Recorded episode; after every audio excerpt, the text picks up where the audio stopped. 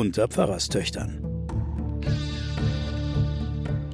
Die Geheimnisse der Bibel mit Sabine Rückert und Johanna Haberer.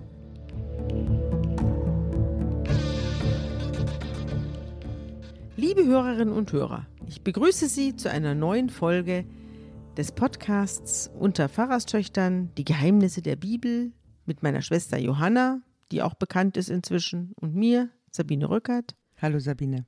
Hallo, wir sind mitten in der Geschichte des Saul, König Saul im Buch Samuel. Wir haben erlebt, wie Saul das letzte Mal als König ermittelt und dann auch gesalbt wurde.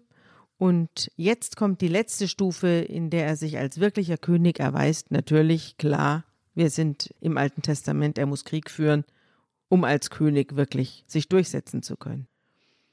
Was möchtest du zum Buch Samuel vielleicht vorab sagen?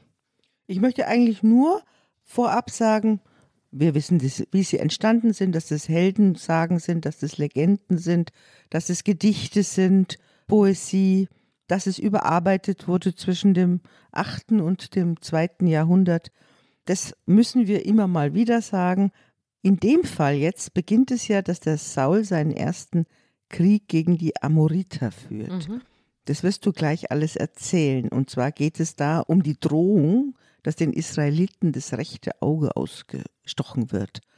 Und da ist ganz interessant, sind ja vor ungefähr 60 oder 70 Jahren die Rollen von Qumran gefunden worden. Und da haben wir ja ganz alte Übersetzungen, ganz alte Texte gefunden. Und da in einer der Rollen von Qumran beginnt also dieser Samuel 1.11, wo wir gerade sind, mit einer Vorgeschichte. Mhm. Nämlich, dass die Amoriter gewütet haben unter den Stämmen Ruben und Gad, also wir sind mhm. beim Nordreich, und hätte den Männern allen das rechte Auge ausgestochen. Mhm. Und dann beginnt das, was du erzählst. Also wir können dann immer noch ab und zu in alten Texten. Apogryph? Nein, Textvarianten sind ja. es.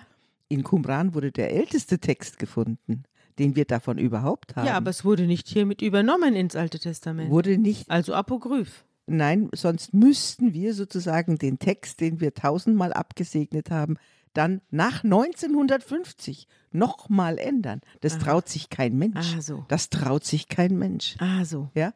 Also dieser Text wurde erst 1950 gefunden. Qumran, hast du eine ja. große Geschichte darüber geschrieben? Da kommen wir dann drauf, ja. ja. Aber von diesem Text wusste ich nichts mhm. und man will dann nicht mehr drin rummalen Nein. in der Bibel. Nein, mhm. will man nicht. Aber es gibt sozusagen eine, eine Vorgeschichte. Vorgeschichte. zu dem, was du jetzt ja, Das ist ja interessant. Mhm. Ja, die Ammoniter, die belagern Jabesh Gilead und zwingen die Israeliten, mit ihnen einen Vertrag zu schließen, einen Unterwerfungsvertrag wohlgemerkt, und sagen, dieser Vertrag wird damit besiegelt, dass alle Männer das rechte Auge ausgestochen kriegen. Und die Ältesten von Jabesh sagen, lasst uns sieben Tage Zeit, damit fertig zu werden mit dieser schrecklichen Androhung. Und wir wollen Boten durch das ganze Land schicken. Andernfalls wird ihnen natürlich angedroht, werden alle ausgerottet, ja. Und deswegen schicken die dann in dieser Bedenkzeit von sieben Tagen panisch Boten ins ganze Gebiet Israels zu den anderen Stämmen, ob sich niemand findet, der sie retten könnte. Und die Boten kamen auch nach Gibea Saul, also zum König, und tragen ihm die Sache vor und das ganze Volk heult laut auf und Saul kommt mit seinen Rindern vom Feld, als also offenbar Bauer und fragt, was ist denn los? Warum weinen die Leute so? Und da erzählen ihm die Männer von Jabesh, was los ist. Und als Saul das hörte, kam der Geist Gottes über ihn. Also er hat eine Riesenwut gekriegt und er machte Folgendes. Und das hören wir uns jetzt an.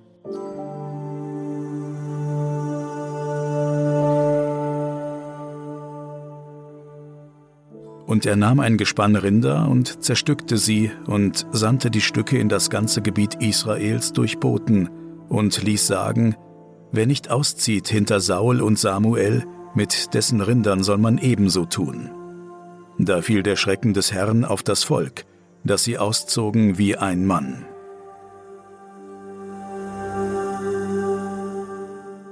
Also er sagt, wer jetzt hier nicht mitzieht, den bringen wir um. Der Saul wird ja die ganze Zeit als ein sehr zurückhaltender und scheuer, scheuer, ja, junger Mann geschildert, der wie gesagt verschiedene Zeichen jetzt von Gaben bekommt Und jetzt aber, wo es den Leuten so schlecht geht, da wächst ihm eine wahnsinnige Kraft zu. Ja, ein Mut und ein Ja, Hass. und zwar nicht für sich selber, Mhm. sondern für die anderen, für sein Volk. Also da wird er als ein ganz idealer König beschrieben, der nichts für sich selber will. Und zweite Parallele, kannst du dich an die arme Frau erinnern, die zerstückelt wurde Mhm. Ja. und an alle.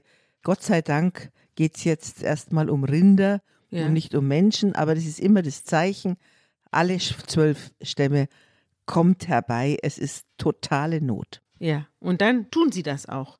Es kommen 300.000 Mann aus Israel und 30.000 aus Juda und sie ziehen hinter Saul her und sie dringen auf das Lager der Feinde ein und schlagen sie. Und nur wenige blieben übrig und die wurden so zerstreut, dass man nicht einmal zwei nebeneinander fand. Also jeder vereinzelt. Die paar, die übrig geblieben sind, waren wirklich nur noch einzelne, vereinzelte Ameisen. Und das Volk sagte zu Samuel, Gab es damals nicht Leute, die Saul verachtet haben und ihm kein Geschenk gebracht haben und die gesagt haben, was kann uns der schon helfen? Jetzt gebt uns diese Männer heraus, damit wir sie töten. Jetzt wollen wir diese Zweifler und niederträchtigen Rufmörder, die wollen wir jetzt herausfischen und umbringen. Und Saul sagt dann, an diesem Tag, heute soll niemand getötet werden, denn heute hat der Herr Israel Hilfe gebracht. Sehr besonnen, ja. Er hat damals drüber hinweggehört, was die über ihn gesprochen haben. Und jetzt ist auch eine ungewöhnliche Verhaltensweise. Er, er ruft nicht nach Rache. Er sagt nicht so jetzt Auge um Auge, sondern er sagt, ach komm, Schwamm drüber. Aber er ist nie ohne kleine Opposition. Ja. Also der fängt schon mit der Opposition an. Aber das ist auch dieser Schrift geschuldet, oder? Weil da verschiedene Strömungen drin schreiben. Die einen sind für und die anderen gegen den König. So ist es. Und der dritte Weg ist, wir sind nur für David. Ja, genau.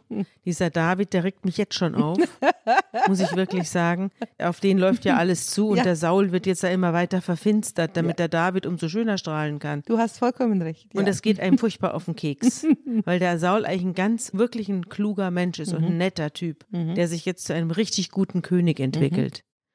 Der Saul führt jetzt mehrere Kriege. Die muss ich jetzt auch nicht groß ausführen, aber es gibt heftige Zusammenstöße mit allen möglichen Stämmen, vor allem aber mit den Philistern. Samuel, der Prophet, sagt zu ganz Israel, ihr wisst, ich habe in allem, was ihr mir gesagt habt, auf euch gehört und euch einen König gegeben. Seht, hier ist nun der König, der vor euch in den Krieg ziehen wird. Ich selbst bin alt und grau geworden und meine Söhne leben ja mitten unter euch. Von meiner Jugend an bis zum heutigen Tag bin ich vor euch hergegangen. Hier stehe ich und antwortet mir in Gegenwart des Herrn. Habe ich je ein Rind weggenommen? Habe ich je einen Esel weggenommen? Habe ich irgendwen übervorteilt oder ungerecht behandelt?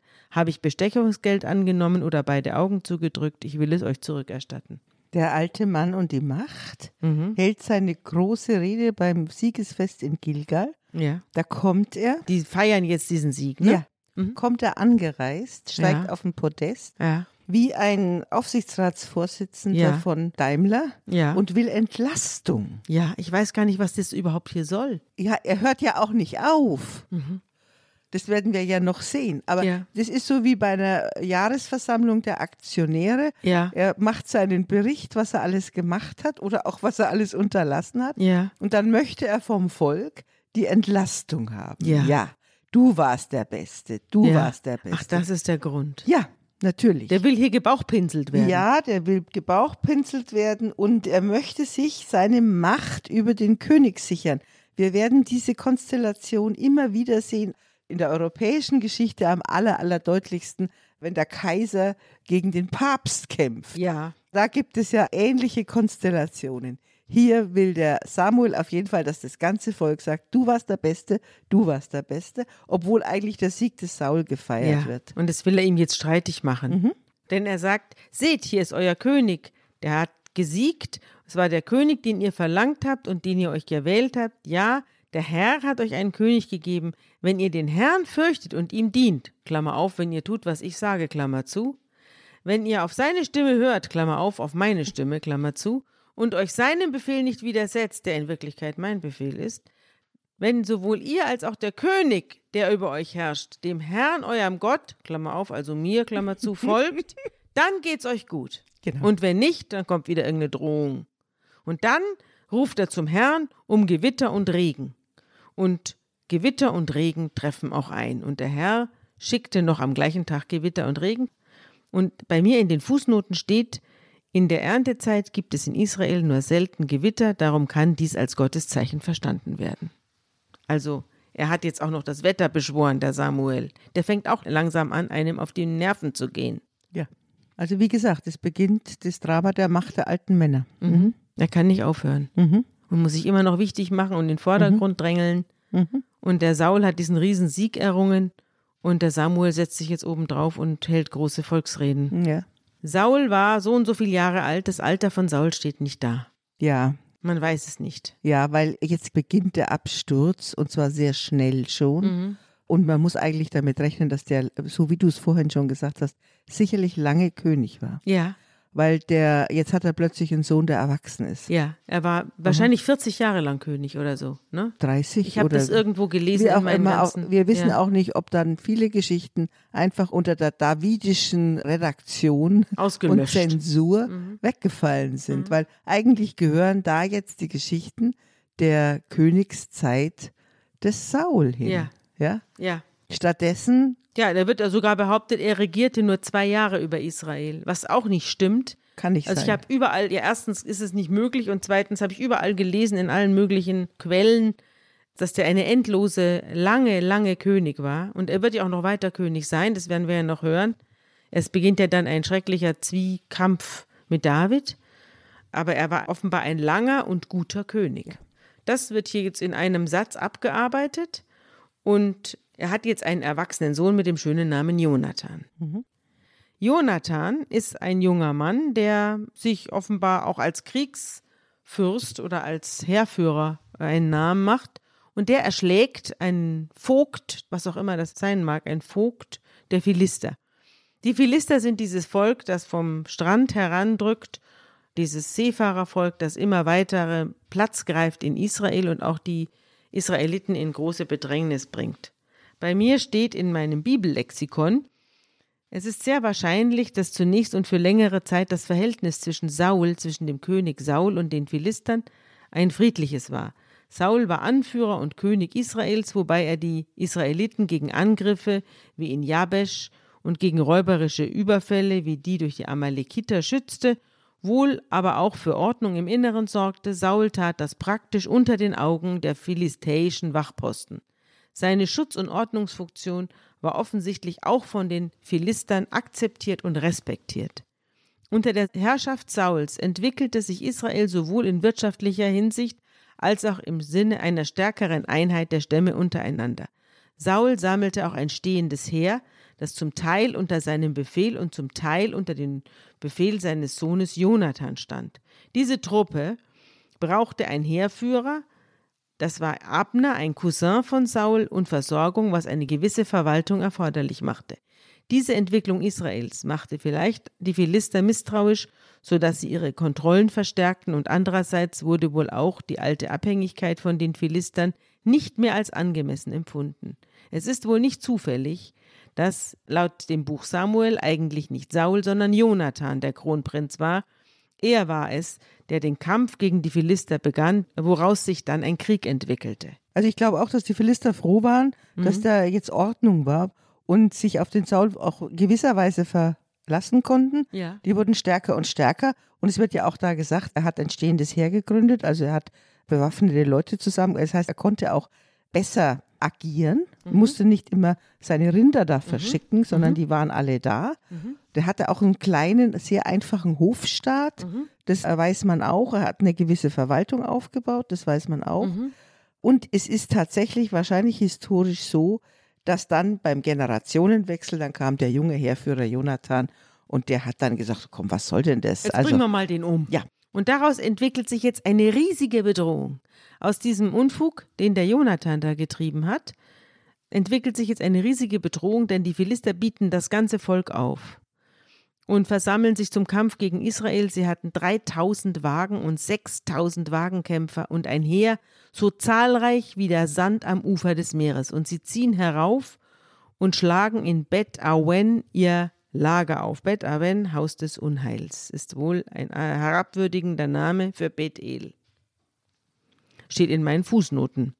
Und die Israeliten sehen diese unglaubliche Gefahr, die sie da heranrückt, und dann rennen sie davon, wie die Hasen, und verstecken sich in Höhlen und Schlupflöchern und Felsspalten, Gruben und Zisternen. Also wirklich überall, wo man jeden Schrank, den man aufmacht, hockt einer drin. Ist doch süß beschrieben. Ja, wunderbar. Und viele gingen über den Jordan in das Land Gad und Gilead, und Saul saß da noch alleine und hatte große Angst. Und er wartete in Gilgal sieben Tage auf Samuel, wie vereinbart, aber der Samuel kam nicht. Also er muss jetzt gegen ein unendliches Heer mit 600 Mann. Saul hat noch 600 Mann und muss unzählig Tausenden entgegenziehen in einen Krieg und möchte vorher die Hilfe Gottes. Und dazu braucht er einen Priester, der jetzt ein Opfer bringt. Und er wartet auf den Samuel, den guten alten Samuel, den Propheten, der ihn zum König gesalbt hat. Und der kommt nicht. Genau. Also wir haben eine ganz wirklich toxische Situation. Wir haben einen mutwilligen und wunderbar heranwachsenden Sohn, der bringt den Saul in diese Lage. Aber auf der anderen Seite muss man auch sagen, er behauptet ja dann, der Saul behauptet, er habe diesen Sieg gewonnen.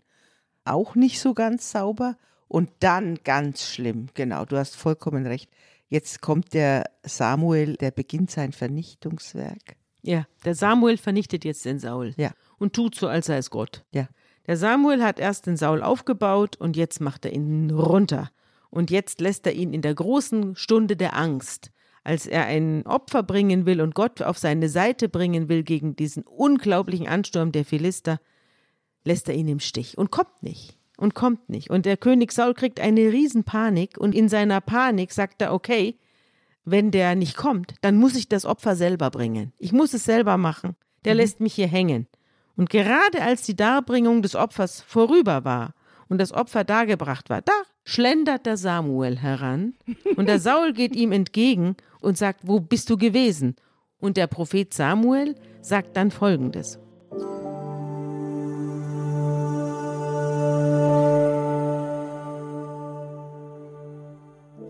Samuel aber sprach, Was hast du getan?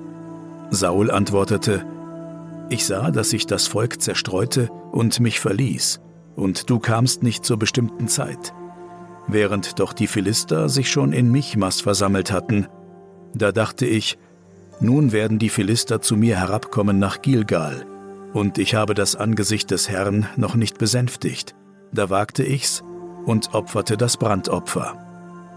Samuel aber sprach zu Saul, Du hast töricht gehandelt und nicht gehalten das Gebot des Herrn, deines Gottes, das er dir geboten hat.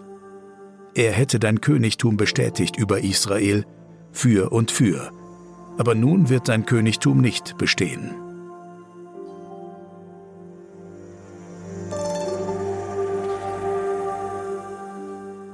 Also der Prophet Samuel dreht jetzt dem König Saul einen Strick daraus. Mhm dass er den saumseligen Samuel nicht abgewartet hat. Und jetzt macht er die Prophezeiung, dass das Königreich des Saul zu Ende geht. Und er nicht der richtige König ist für Israel. Das ist schon irgendwie eine Falle, ne? Das ist eine mhm. Intrige eigentlich. Ja.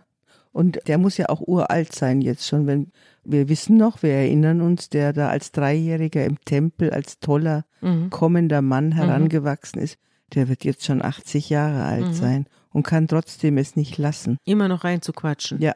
Und der Saul und sein Sohn Jonathan und die Leute, die noch bei ihnen waren, standen bei Geba, Benjamin, während die Philister ihr Lager in Michmas hatten. Und da zogen aus dem Lager der Philister drei Abteilungen aus, um zu plündern.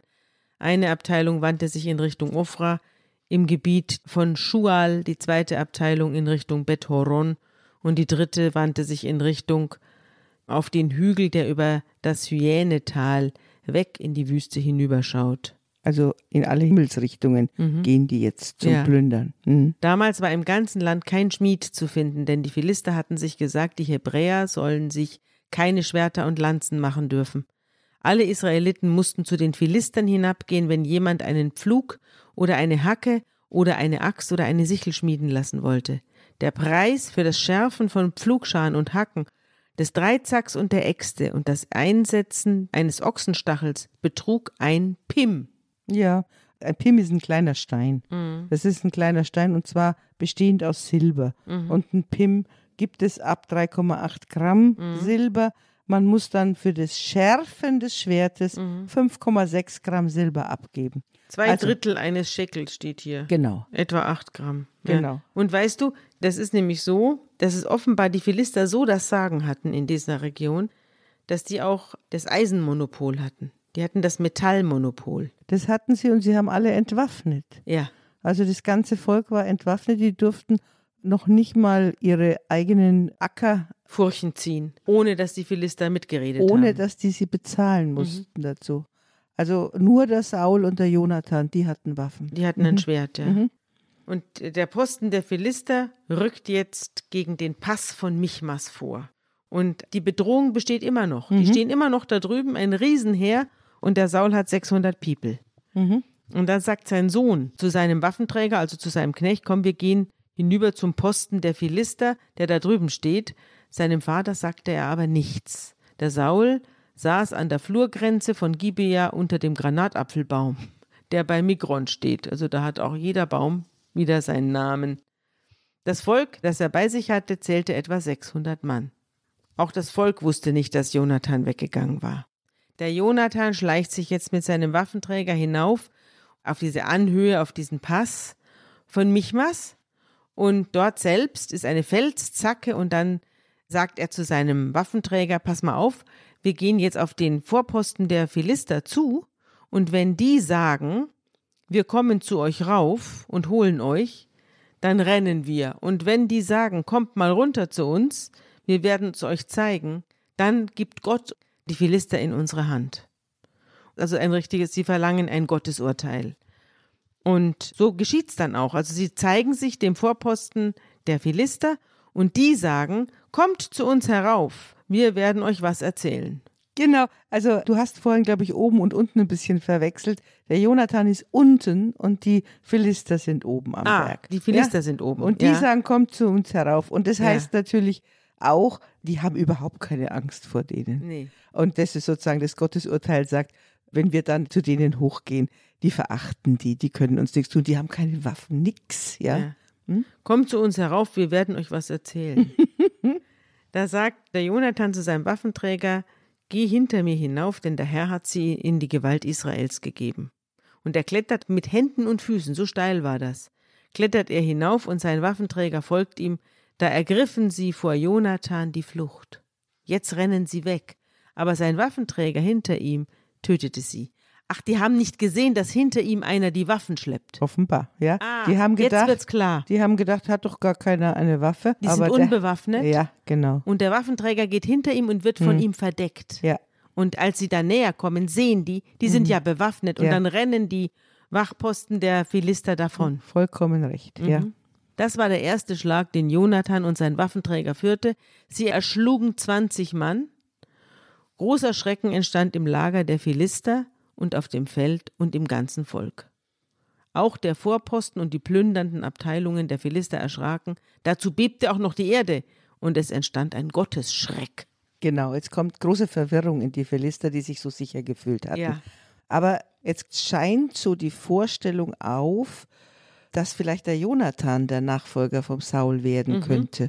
Weil der mobst sich ja da ganz schön, Ja. Mhm. macht sich selbstständig, macht lauter Sachen. Man sieht der Machtverlust des Saul. Er sagt gar nicht Bescheid, wenn er sich da losmacht. Ja. Und wenn du dann im hebräischen Text guckst, was der Saul macht in diesem Kapitel, da heißt es, er saß, er steht, er war, er wusste nicht. Also lauter so sch- Statische. statische, genau, der beginnt sozusagen ja zu erstarren ein bisschen. Das erzählt der Text. Ja, toll. Jedenfalls kommt es jetzt zu einer Auseinandersetzung zwischen den Israeliten und den Philistern. Und sie nehmen die Lade, Gottes Lade, mit in den Kampf. Und als sie auf die Philister zugehen, da sehen sie, dass jeder sein Schwert gegen den anderen gerichtet hat und dass ein ganz gewaltiges Getümmel entstanden war.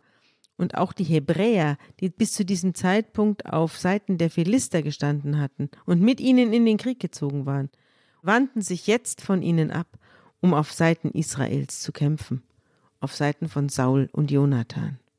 Du siehst auch, wie du jetzt die letzten Male immer wieder gesagt hast, man sieht, dass die Grenzen verschwinden. Mhm. Auch die Hebräer, gibt es Hebräer, die, ja, wie heute in Israel, Ja, ja, Palästinenser in, in Ja. Israel und Israelis in Palästinaland. es ist so ähnlich wie heute. Und man weiß nie so genau, wer jetzt im Moment beim nächsten Konflikt wo stehen wird. Genau, Loyalitätsfragen. Ja. Mhm. Und so besiegen sie die Philister. Mhm. So rettete der Herr an jenem Tag Israel. Und jetzt tun wir wieder einen Sprung, ohne irgendeinen Grund. Vielleicht stand es in den Rollen von Qumran, aber hier steht es nicht. Die Israeliten waren an einem bestimmten Tag in Bedrängnis geraten. Und darum stellte Saul das Volk unter einen Fluch und sagte, verflucht sei jeder, der vor dem Abend etwas isst, bevor ich mich an meinen Feinden gerecht habe. Also er, er legt dem ganzen Volk eine Fastenkur auf, offenbar um Gott zu gefallen, Ja. oder man isst nichts, um sich Gott gewogen zu machen. Heiliger Krieg ist es, ja, genau. Mhm. Er will besonders, er will Fromm besonders sein. fromm sein, ja. Ja. Und so halten sich auch alle dran. Es gab aber in jener Gegend viele Bienennester und der Honig lief übers freie Feld. Also da konnte man zugreifen und keiner traute sich was davon zu nehmen, nur der Jonathan. Der Jonathan hatte nicht gehört, dass sein Vater das Volk beschworen hatte und tauchte seinen Stock, den er in der Hand hielt, und führte die Spitze in eine Honigwabe und führte den Honig zum Mund. Und da leuchteten seine Augen wieder. Ja, also du siehst, der Saul kommt jetzt in die Situation, wo er nicht nur statisch ist, sondern wo er auch eine falsche Entscheidung nach der anderen Ja. trifft. Und wo er auch merkt, dass wenn ein König eine Entscheidung trifft, dann sind die Folgen hoch drei. Ja. Deswegen macht er vielleicht gar keine oder er geht sich in einer sehr traditionellen Weise auf die sichere Seite Ja. und sagt, wenn du Krieg führst, dann bitte nichts essen, weil Gott vielleicht und wir haben die Bundeslade da und so. Ja.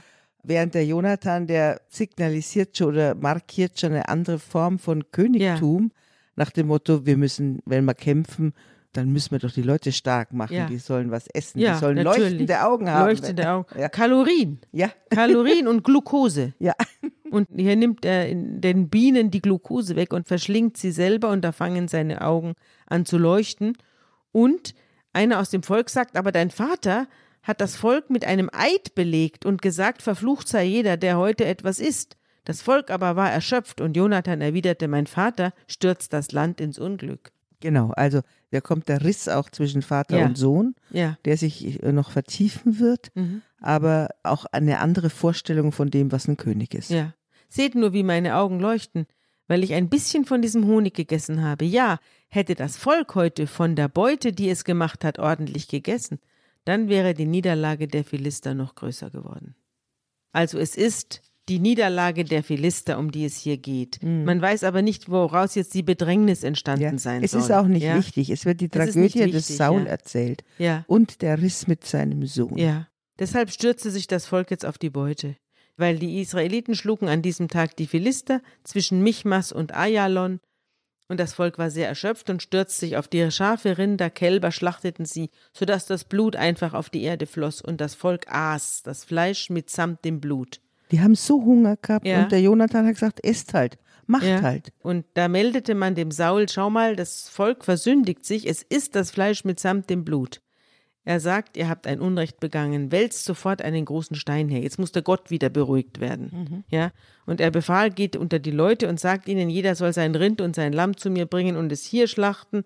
Versündigt euch nicht gegen den Herrn, indem ihr es mitsamt dem Blut esst. Das ist nicht koscher dann, ne? Ja, das ist nicht koscher ja. und es ist auch nicht warm. Also, hm? Ja. Da brachten die Leute noch in der Nacht alles, was sie hatten, herbei und schlachteten es dort, und Saul erbaute dem Herrn einen Altar. Es war der erste Altar, den Saul dem Herrn erbaute. Und jetzt kommt der Hammersatz. Er opfert ihm und Gott antwortet nicht. Ja, genau. Er fragt Gott, soll ich hinter den Philistern, hinter den flüchtigen Philistern herziehen? fragt er, das Gottesorakel. Wirst du sie in die Gewalt Israels geben? Gott aber gab an diesem Tag keine Antwort. Das ist das erste Mal, dass wir so eine Stelle haben.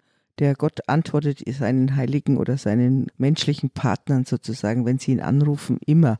Er sagt zwar nicht immer das, was sie hören wollen, aber, aber das ist jetzt sozusagen die Tiefe. Tiefe des Verlassenseins. Der Samuel hat ihn verflucht und hat ihn hängen lassen und jetzt antwortet Gott nicht. Und daraufhin sagt Saul, hier muss es eine große Sünde gegeben haben, denn Gott antwortet mir nicht, wer war das Schwein? Ja, wer hat hier gesündigt? Der muss sterben. Und sollte es sich auch um meinen Sohn Jonathan handeln. Aber niemand aus dem Volk antwortete. Saul aber sagte zu allen Israeliten, ihr sollt auf der einen Seite stehen und ich und mein Sohn Jonathan wollen uns auf die andere Seite stellen. Und das Volk antwortete Saul, tu, was du für richtig hältst. Darauf sagte Saul zum Herrn, Gott Israels, gib uns volle Klarheit. Wer hat gesündigt? Und da fiel das Los auf Jonathan und Saul. Das Volk aber ging frei aus. Mhm. Also es geht wieder darum, es wird wieder ermittelt, wer hat gegen den Fluch verstoßen. Mhm. Und jetzt sagte der Saul zu Jonathan, sag mir, was hast du getan? Und Jonathan bekannte ihm und sagte, ich habe mit der Spitze meines Stocks ein wenig Honig genommen und davon versucht, und ich bin bereit zu sterben. Und Saul sagt, Gott möge dieses und jenes mir antun, aber du, Jonathan, du musst sterben. Mhm. Und jetzt kommt was Interessantes. Ja, genau. Also man muss beobachten, wie eigentlich das Volk sich verhält die ja. ganze Zeit. Das Volk? Also er fragt das Volk und das Volk sagt ihm nichts nee, davon. und das Volk sagt, mach was du willst. Ja. Also man sieht jetzt nicht nur Gott, Samuel hat sich entfernt von ihm, nicht nur Gott antwortet nicht, mhm. sondern das Volk will auch nicht mehr so viel von ihm wissen. Nee. Sie wollen auf jeden Fall keinesfalls in die Loyalitätsfalle zwischen Jonathan und Saul fallen. Aber das tun sie jetzt. Jetzt sagt Saul eben, Jonathan muss sterben. Und jetzt erhebt sich das Volk und widerspricht Saul und fragt, soll Jonathan sterben, der so viel für die Rettung Israels getan hat? Das darf nicht sein. So wahr der Herr lebt, ihm soll kein Haar gekrümmt werden, denn nur mit Gottes Hilfe hat er heute diese Tat vollbracht. Und so befreite das Volk den Jonathan und er brauchte nicht zu sterben. Saul aber gab die Verfolgung der Philister auf und zog wieder hinauf, und die Philister kehrten in ihre Städte zurück. Ja, und er hatte viele Fehlentscheidungen getroffen. Er hat also mit Gottesbefragung, mit so alten Mitteln erzählt der Text, also Gottesbefragung, Losverfahren, Fasten, das schadet.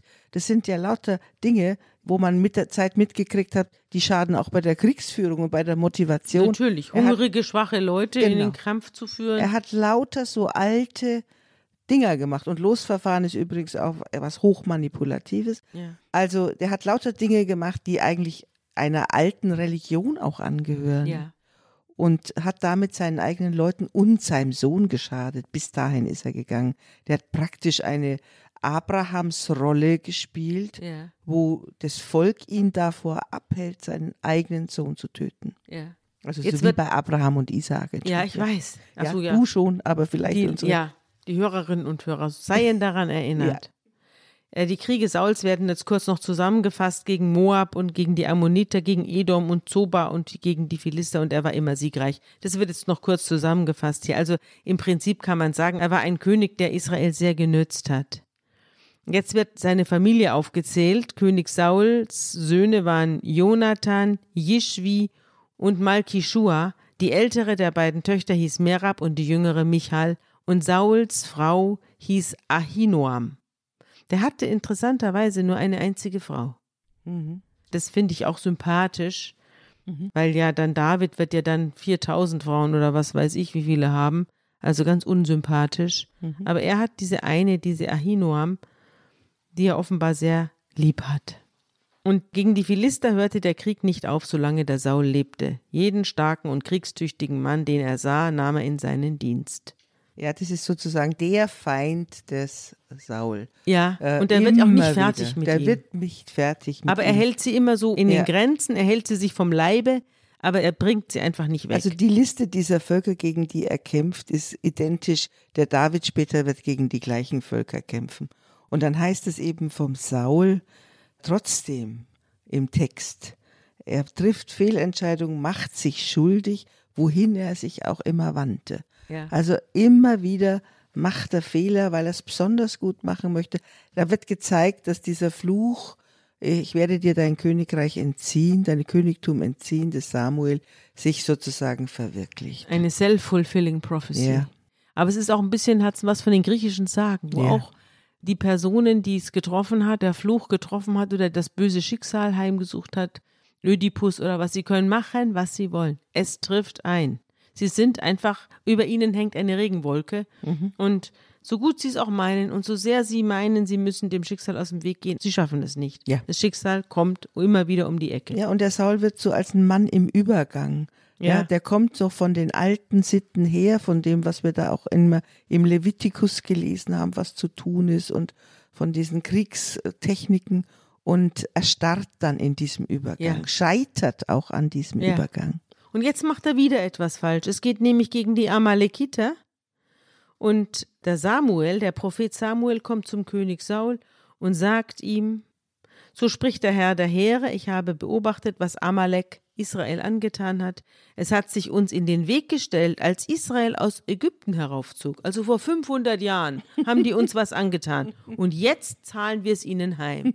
Was ist das für ein Wahnsinn? Jetzt soll der arme Saul gegen die Amalekiter ziehen, weil die vor Äonen ihnen was angetan haben. Und dann sagt er, angeblich sagt Jahwe auch noch, weihe alles, was ihm gehört, also Amalek gehört, dem Untergang, schone es nicht, töte Frauen und Kinder, Männer und Säuglinge, Rinder und Schafe, Kamele und Esel. Also die totale Ausrottung wieder. Und der Saul bot das Volk auf und musterte es, und es waren 200.000 Mann. Und Saul rückt vor bis zur Stadt der Amalekiter, und dann legt er ihnen einen Hinterhalt und so weiter, und dann kurz und grün, er gewinnt diesen Krieg und schont den Agag, den König der Amalekiter, und schont auch die besten von den Schafen und Rindern, nämlich das Mastvieh und die Lämmer, sowie alles, was wertvoll war. Das wollten sie nicht dem Untergang weihen, nur das Minderwertige und Wertlose weihten sie dem Untergang. Alles andere ließen sie leben, und deshalb erging das Wort des Herrn an Samuel.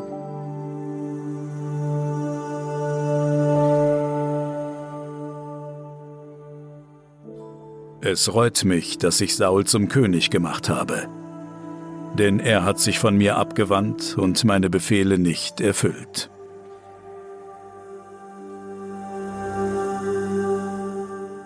Und jetzt steht hier, das verdross den Samuel sehr, und er schrie die ganze Nacht zum Herrn.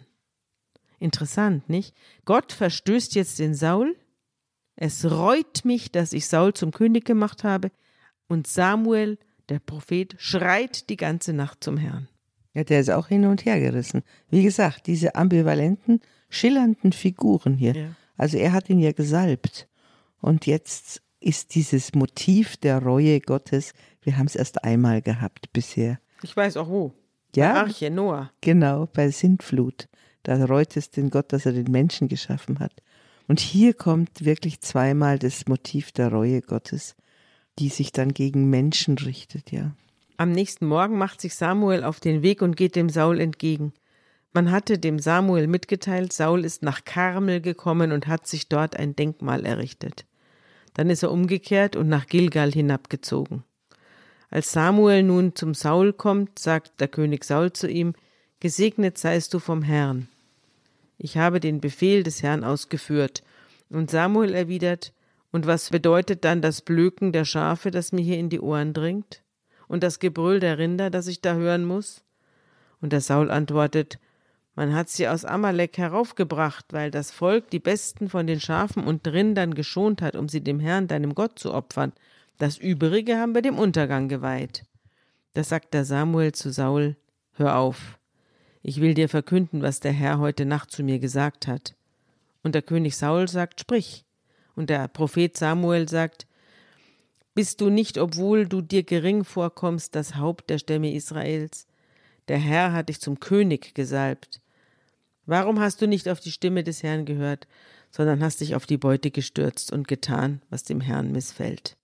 Und der Saul rechtfertigt sich jetzt und sagt zum Propheten Samuel, ich habe doch auf die Stimme des Herrn gehört, ich bin doch den Weg gegangen, den der Herr mich geschickt hat, ich habe Agag, den König von Amalek, hergebracht und die Amalekiter dem Untergang geweiht.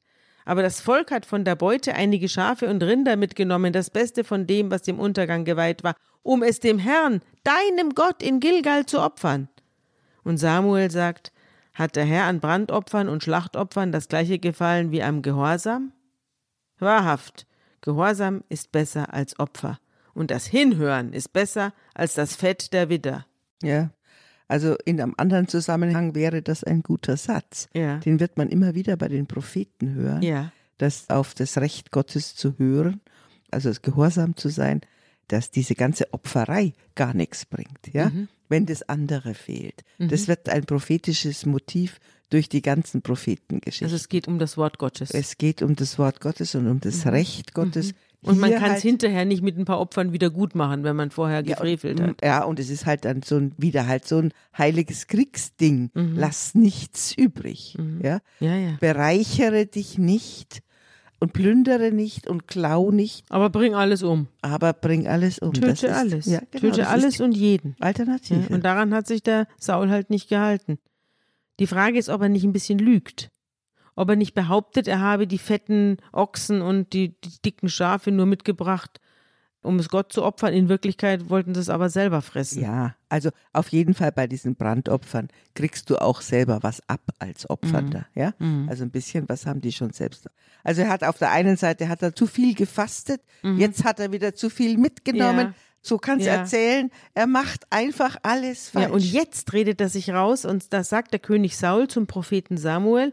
Ich habe gesündigt, denn ich habe mich über den Befehl des Herrn und deine Anweisungen hinweggesetzt. Ich habe mich vor dem Volk gefürchtet Naja, das ist jetzt gelügt. und auf seine Stimme gehört. Ja. Darum nimm doch die Sünde von mir weg und kehr mit mir zurück, damit ich den Herrn, Herrn anbete.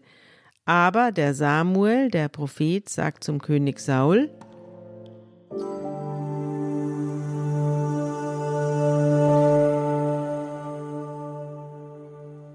Ich will nicht mit dir umkehren, denn du hast des Herrn Wort verworfen. Und der Herr hat dich auch verworfen, dass du nicht mehr König seist über Israel. Und als sich Samuel umwandte, um wegzugehen, ergriff ihn Saul bei einem Zipfel seines Rocks, aber der riss ab. Da sprach Samuel zu ihm, Der Herr hat das Königtum Israels heute von dir gerissen und einem andern gegeben, der besser ist als du.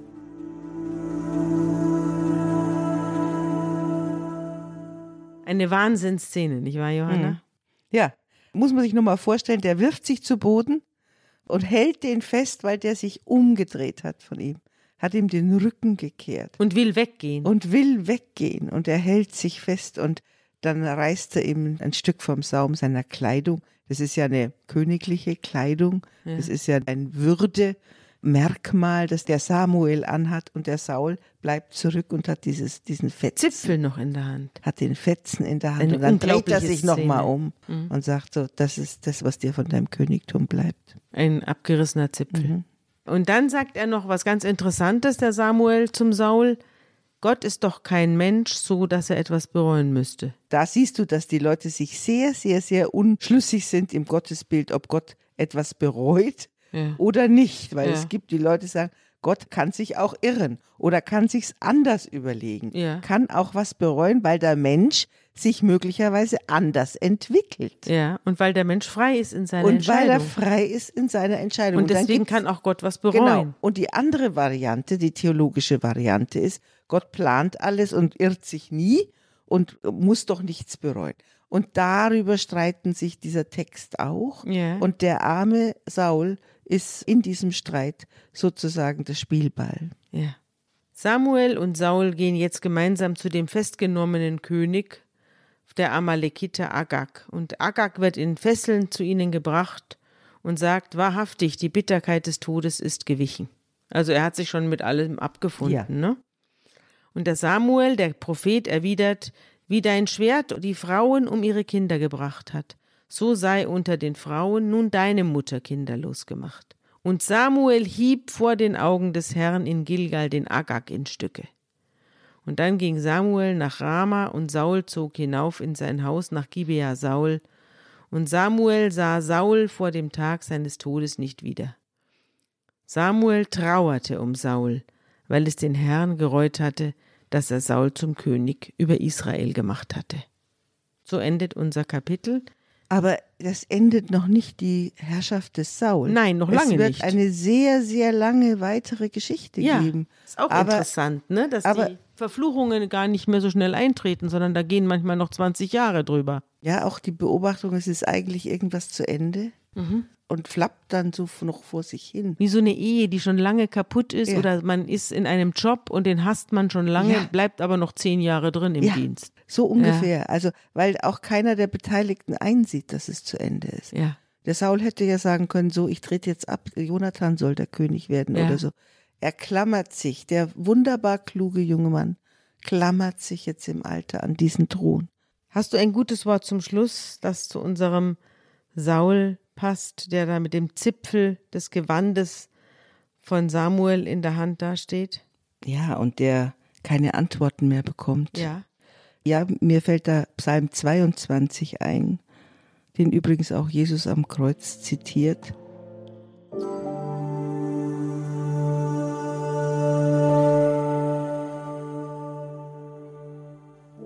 Mein Gott, mein Gott, warum hast du mich verlassen?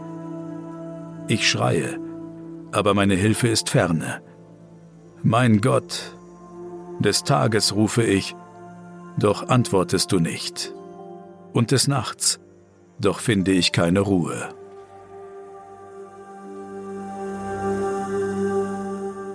Ja, mit diesen etwas finsteren und düsteren Aussichten auf die weitere Königschaft des Saul, die ja noch nicht zu Ende ist, sondern sich noch in einer ganz scheußlichen Verklammerung mit David ergießen wird, wollen wir heute es gut sein lassen und in 14 Tagen sprechen wir uns dann wieder, Johanna? Ja, und die Tücken der Macht werden wir da weiter verhandeln. Ja, und von unseren Hörerinnen und Hörern verabschieden wir uns jetzt hiermit auch. Bis bald. Tschüss.